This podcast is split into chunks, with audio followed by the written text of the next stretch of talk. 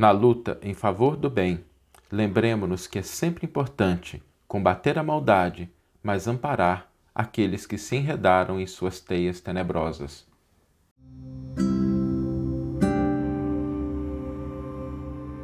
Você está ouvindo o podcast O Evangelho por Emmanuel, um podcast dedicado à interpretação e ao estudo da Boa Nova de Jesus através da contribuição do benfeitor Emmanuel.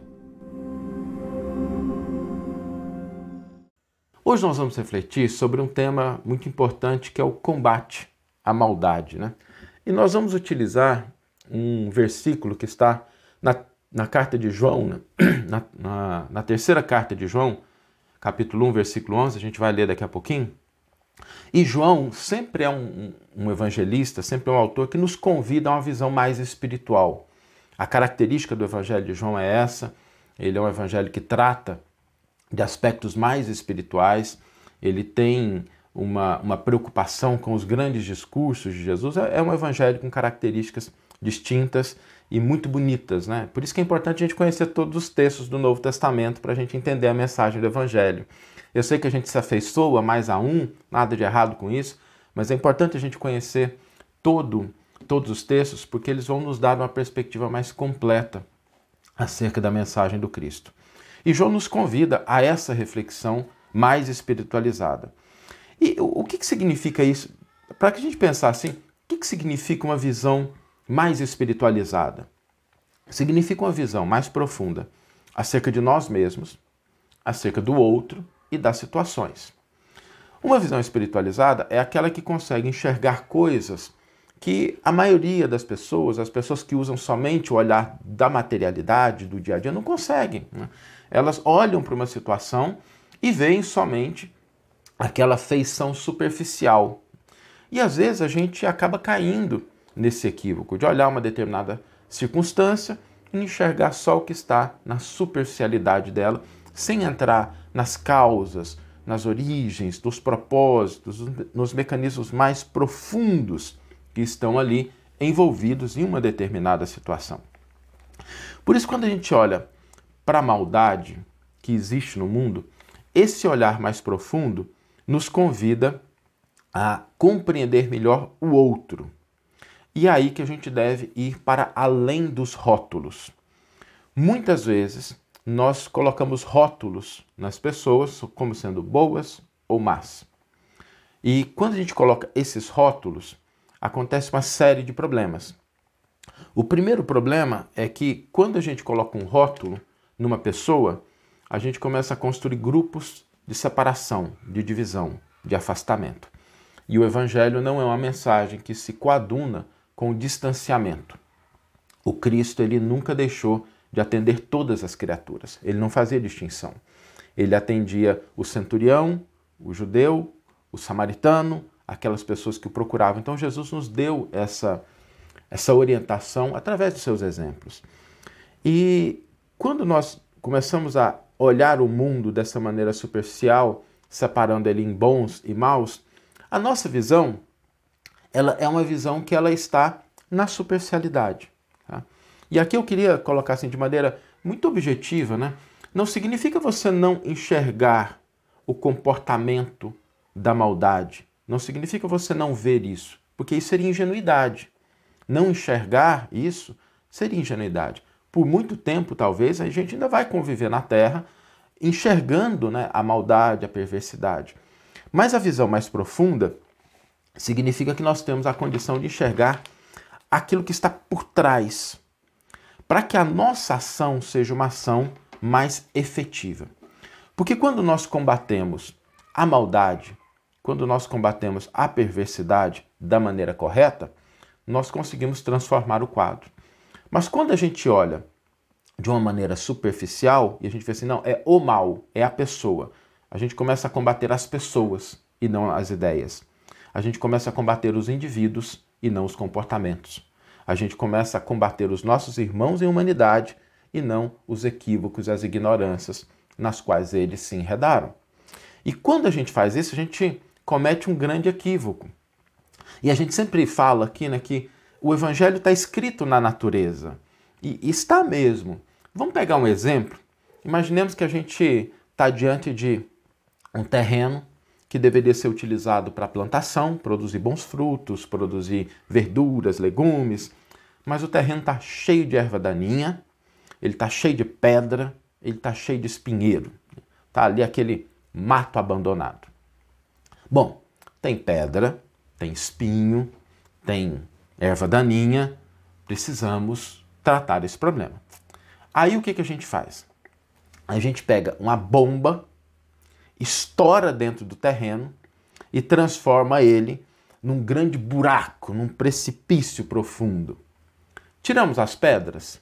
Tiramos. Tiramos os espinhos? Tiramos. Tiramos a erva daninha? Tiramos. Dá para plantar alguma coisa boa ali? Não dá. Né? Então, essa visão mais profunda começa a nos mostrar que quando a gente quer transformar uma situação, a gente tem que tirar a erva daninha, tem que tirar a pedra, tem que tirar o espinheiro, mas nós devemos preservar o solo para que ele dê frutos. E quando a gente combate pessoas, quando a gente combate indivíduos, nós cavamos o buraco ao invés de retirar os detritos que impedem o afloramento daquilo que é positivo, daquilo que é bom. Do ponto de vista espiritual, há um outro, uma outra questão mais profunda também. A gente se lembrar que todos somos filhos de Deus. Né? Deus é Pai de todos. E todos somos imortais. O nosso espírito é um espírito imortal. A morte não vai tolher a nossa existência. Então, quando a gente olha para isso, não dá para a gente pensar que a gente vai acabar com o outro, porque não vai. Né? O outro tem a sua característica de espírito imortal também. Ele também é filho de Deus. E muitas vezes Deus conta com o nosso apoio, com as nossas mãos, com a nossa atitude, com o nosso discernimento para auxiliar.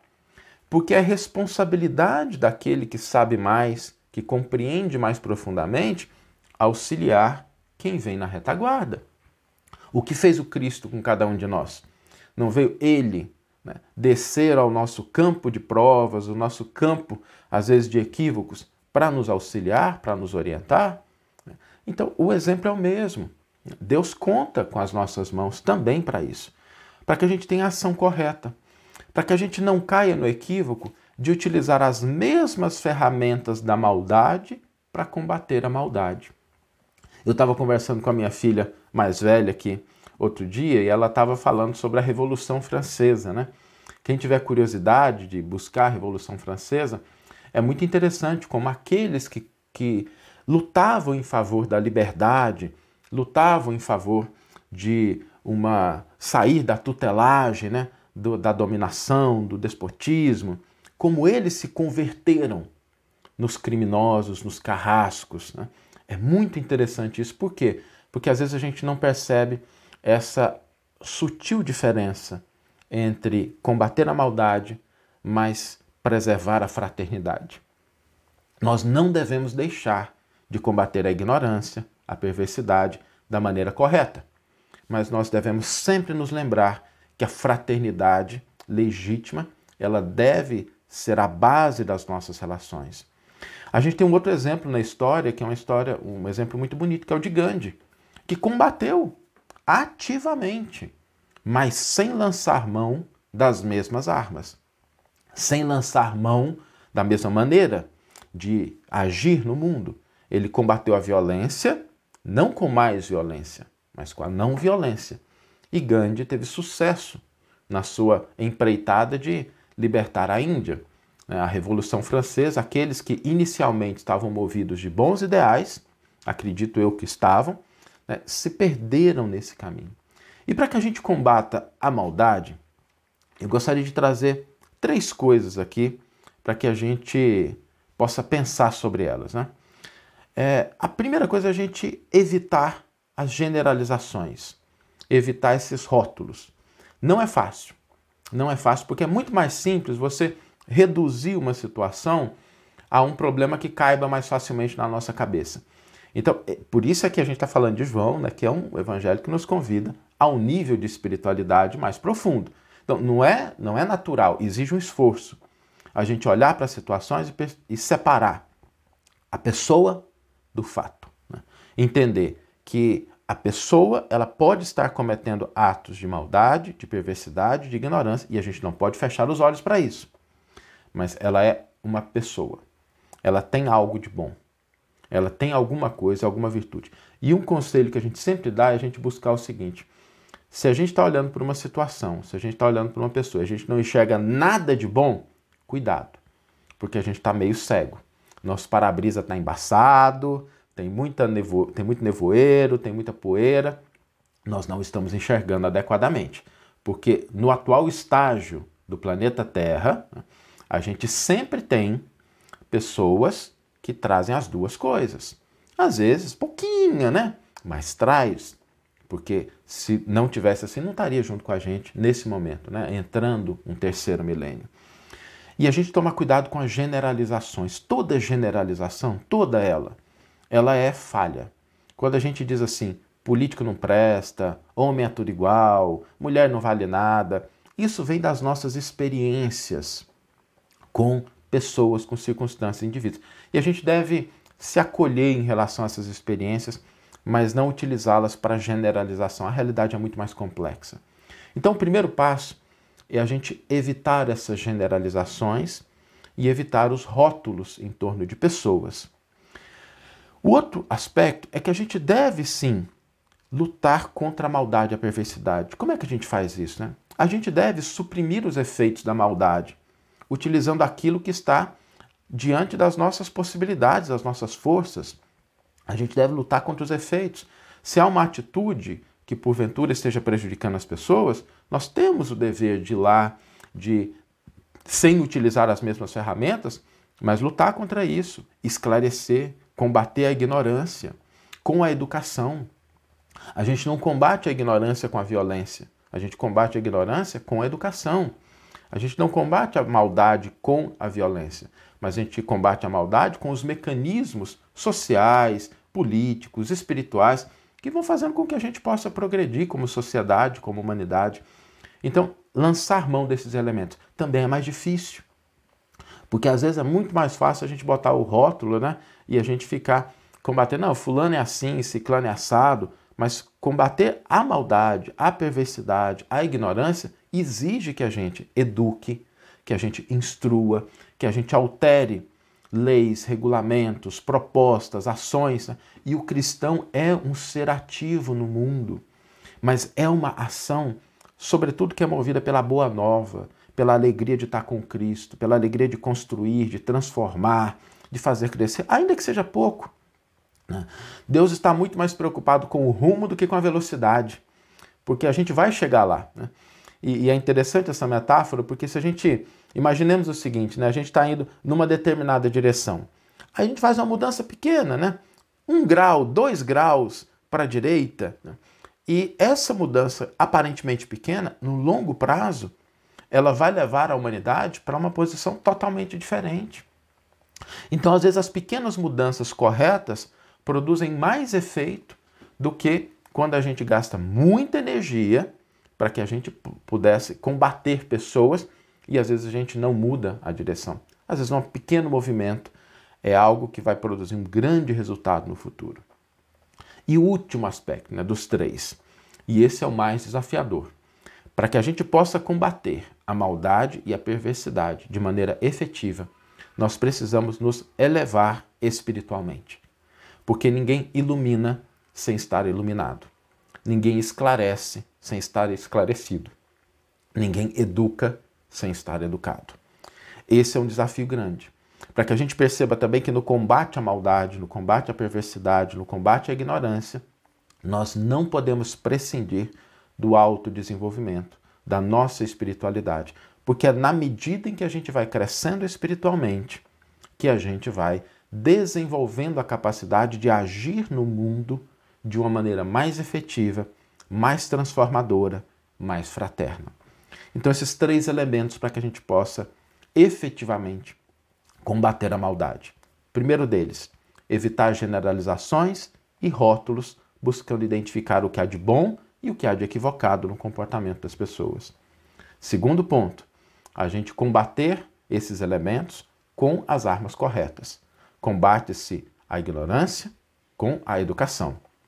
Combate a perversidade com a frustração dos seus efeitos, mas a gente não combate a violência com a violência. E terceiro, nós precisamos crescer espiritualmente para que a gente possa cada vez mais enxergar em profundidade aquelas situações, as circunstâncias e a gente possa de fato operar no mundo como sendo cristãos, como sendo as pessoas que buscam efetivamente estender os braços e as mãos do Cristo aonde a gente estiver. Porque esse é o papel do cristão. Né? É estender o trabalho que o Cristo começou com cada um de nós. Né? E quantos de nós não, estamos assim, né? O que seria, às vezes, de nós sem a misericórdia de Jesus, sem o apoio de algumas pessoas que nos corrigiram no passado, que de maneira fraterna souberam suportar os nossos erros, alimentar aquilo que nós temos de bom. Então é, é, é devolver à vida aquilo que a vida tem nos ofertado de uma maneira tão intensa, tão bonita. Vamos ver agora a íntegra do versículo e do comentário que inspiraram a nossa reflexão de hoje. O versículo está na terceira carta de João, capítulo 1, versículo 11. Aliás, eu, eu não posso deixar, gente, eu, eu sou apaixonado nesses textos, então, recomendar a leitura. As cartas de João são cartas muito bonitas. E tem uma carta de João que é assim, olha, é, é, é um, é, um, é um WhatsApp, né? é tão pequenininho, para que a gente vá se familiarizando com esses textos. São textos muito bonitos. Eu gosto muito desse, desse volume que trata das cartas universais, porque trazem essas cartas que não necessariamente são as cartas que a gente costuma ler, que a gente fala muito sobre elas, mas são textos muito bonitos, são textos de um pragmatismo que nos ajuda realmente a colocar em prática o Evangelho. Então fica aí a recomendação para quem tiver interesse, né? ler essa terceira carta de João. É uma carta muito curtinha, muito curtinha e muito bonita. O versículo diz o seguinte: Caríssimos, não imites o mal, mas o bem. O que faz o, faz o bem é de Deus. Quem faz o mal não viu a Deus. E é interessante como João coloca isso, né? O problema aqui não é de natureza, é de percepção. Ele ainda não enxergou. Emmanuel vai intitular o seu comentário Pecado e Pecador. A sociedade humana não deveria operar a divisão de si própria como um campo em que se separam bons e maus, mas sim viver qual grande família em que se integram os espíritos que começaram a compreender o Pai e os que ainda não conseguiram pressenti-lo. Claro que as palavras maldade e perversidade ainda comparecerão por vastíssimos anos no dicionário terrestre definindo certas atitudes mentais inferiores. Todavia, é forçoso convir que a questão do mal vai obtendo novas interpretações na inteligência humana. O evangelista apresenta conceito justo. João não nos diz que o perverso está exilado do nosso Pai, nem que se converta ausente da criação. Apenas afirma que, não tendo visto a Deus, que não tem visto a Deus.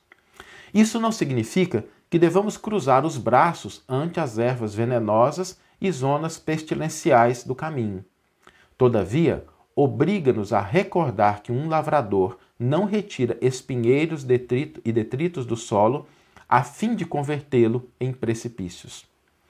Muita gente acredita que o homem caído é alguém que deva ser aniquilado. Jesus, no entanto, não adotou essa diretriz. Dirigindo-se amorosamente ao pecador, sabia-se, antes de tudo, defrontado por enfermo infeliz, a quem não se poderia subtrair das características de eternidade. Lute-se contra o crime, mas ampare-se a criatura que, lhe, que se lhe enredou nas malhas tenebrosas. O Mestre indicou o combate constante contra o mal. Contudo, aguarda a fraternidade legítima entre os homens por marco sublime do reino celeste. Que você tenha uma excelente manhã, uma excelente tarde ou uma excelente noite e que possamos nos encontrar no próximo episódio. Um grande abraço e até lá!